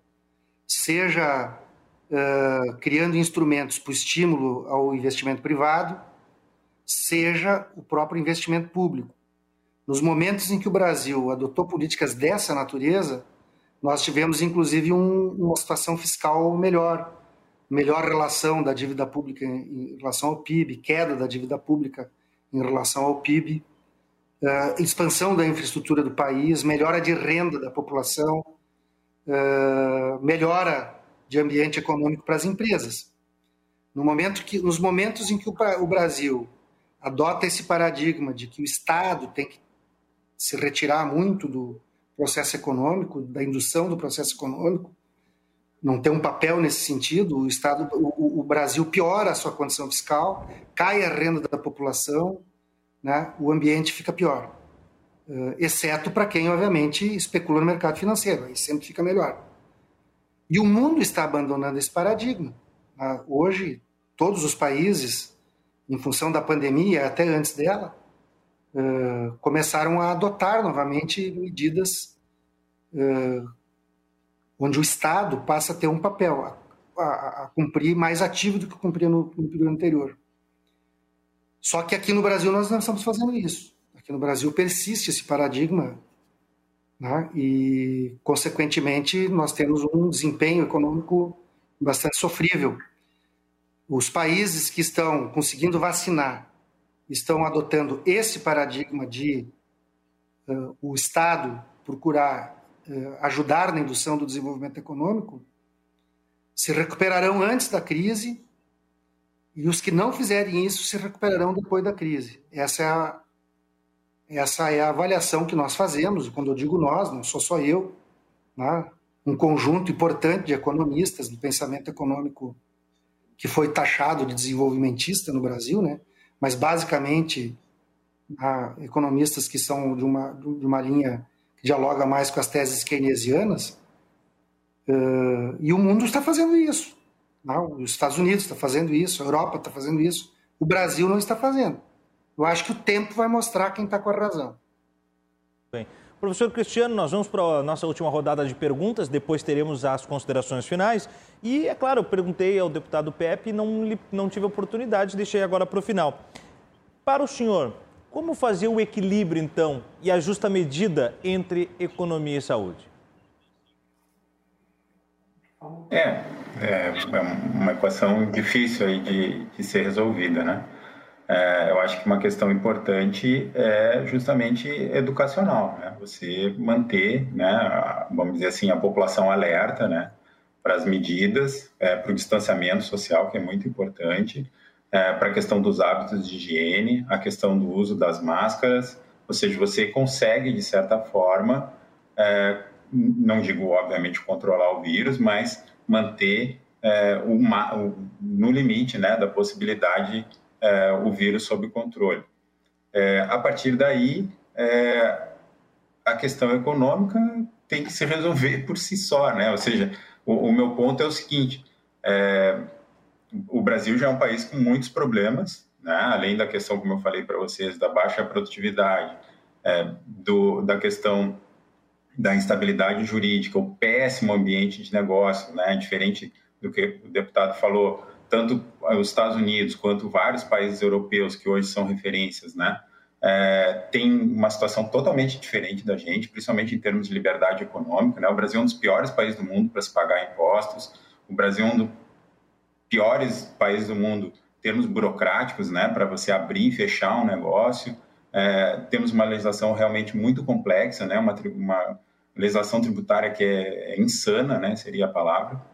E, e, isso não vai mudar, né? Depois da pandemia, ou seja, é, vai ser muito difícil, né? A gente é, mudar isso em pouco tempo, né? Se a gente não fez isso nos últimos 40 anos, eu não tenho muita esperança que no pós-pandemia talvez fosse, né? Uma situação, ah, agora estamos passando necessidade, o que nós fizemos até agora não está funcionando, vamos tentar melhorar isso. E só assim, ou seja, só com condições econômicas, né? Porque eh, às vezes eu, eu acho estranho isso, assim, né? Pelo menos para mim, né? Como economista, as pessoas acreditam que dinheiro cai do céu, né? Ou seja, que o, o dinheiro que o Estado vai gerar e a partir dali vai ser as suas bondades cai do céu. E não é assim. Quem gera riqueza são as empresas, é, são os trabalhadores, são as pessoas que todo dia se levantam e vão lá produzem algo que alguém quer comprar. É assim que funciona a economia. E para isso essas pessoas precisam ter condições de trabalhar. E não é o Estado tributando com cada vez mais, não é o Estado cada vez gerando mais regras, mais regulações que são quase impossíveis de ser cumpridas, né, na sua totalidade, que isso vai melhorar, né? Não é assim, não é esse o caminho. E aí, com essa recuperação econômica, a questão da saúde vem junto, né? Ou seja, você dá condições melhores, né, de, enfim, de saúde para a população. Além disso, é, nesse momento, aí sim, tem a, a, vamos dizer, no sentido inverso, é, nós precisamos sim resolver esse problema de saúde. É, nesse sentido, a questão da vacinação é fundamental. Temos que usar todos os recursos possíveis né, para melhorar a questão da vacinação. É, eu também, ao longo desses né, últimos meses, eu sou um dos defensores da abertura né, para o mercado privado né, de, de vacinações. É, assim como já existe, por exemplo, para as outras vacinas, a vacina da gripe hoje mesmo você pode ir num posto de saúde, mas também pode ir nos, nos, locais credenciados, nos laboratórios, enfim é, e a partir dali tomar a sua vacina, né? É, eu espero que isso aconteça em breve também é, com as vacinas com, é, com relação à Covid, né? Não só para... É, eu sei que tem muita discussão a respeito disso, mas principalmente para que essas vacinas, é, vacinas diferentes, né? E aí eu concordo bastante com o deputado, eu acho que nós devíamos ter diversificado, né? Nós não devíamos ter ficado em uma ou duas vacinas, nós devíamos ter aberto o mercado para todas as vacinas, e poderíamos ter reservado, por exemplo, algumas vacinas que, é, para alguns laboratórios que hoje aceitam né, a compra por, é, por, pelo setor privado, por exemplo, a, a Sinovac e, e, a Moderna, já estão sendo vendidos para alguns países para o setor privado, né, para a questão do Comitê Olímpico Internacional, enfim, tem alguns umas entidades privadas que estão comprando a vacina. Então é fundamental a gente desenhar bem, né, desenhar bem essas regras é, de abertura né, do, do, mercado e principalmente de como isso vai funcionar dentro do país, para que a gente consiga realmente é, imunizar a maior parte da população no menor tempo possível. Né? Muito bom. Deputado estadual Pepe Vargas, 30 segundos para as considerações finais no acabamento do nosso Cruzando as Conversas. Já aproveito estendo meu agradecimento. Muito obrigado pela disponibilidade e pelo debate de hoje eu acho que assim, a saúde e a economia têm que andar de mãos dadas.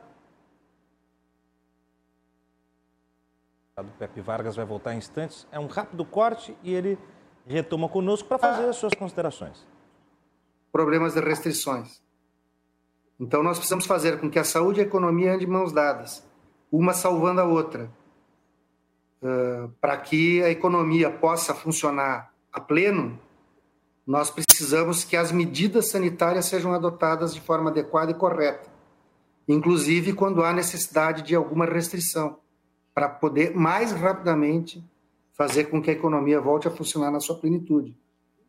Eu acho que é isso que o, os lugares que tiveram sucesso no enfrentamento à pandemia mostraram que é o mais eficiente. Muito bem, muito obrigado então ao deputado Pepe Vargas, que esteve conosco na noite de hoje. Considerações finais, professor de Economia da FURG, Cristiano Oliveira, mais 30 segundos, e eu já aproveito e agradeço a sua participação desde o início do programa, nos ajudando com os dados e as noções econômicas dos temas de hoje. Ah, eu que agradeço o convite, Thiago, agradeço o deputado, agradeço ao ao Maneco, né, que participou antes. É, é, sempre legal trocar ideias, né, a gente apresentar essas visões às vezes diferentes, mas é, eu acho que esse talvez seja o, o, ponto, né.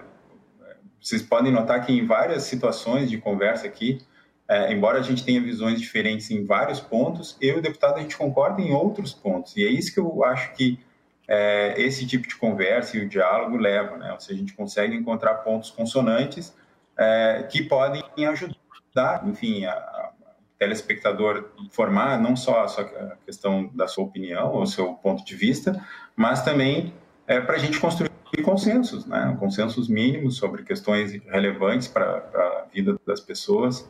É, e aí, nesse sentido, eu, como economista, né, alguém que trabalha com trabalhos empíricos, com estudos, é, tento justamente fazer isso, né, subsidiar a população com informações para que ela tome as decisões e use essas ideias da melhor forma, que achar, da forma que achar melhor. Certo? Muito, Muito obrigado, boa noite a todo mundo. Nós agradecemos professor Cristiano, também Maneco Racing, presidente da FAMURS, e o deputado estadual Pepe Vargas. Agradecemos a sua audiência, siga a RDC TV nas redes sociais e venha sempre a partir das 10 da noite com o Cruzando as Conversas, que volta amanhã no comando de Cláudio Andrade. Boa noite a todos vocês e até a próxima.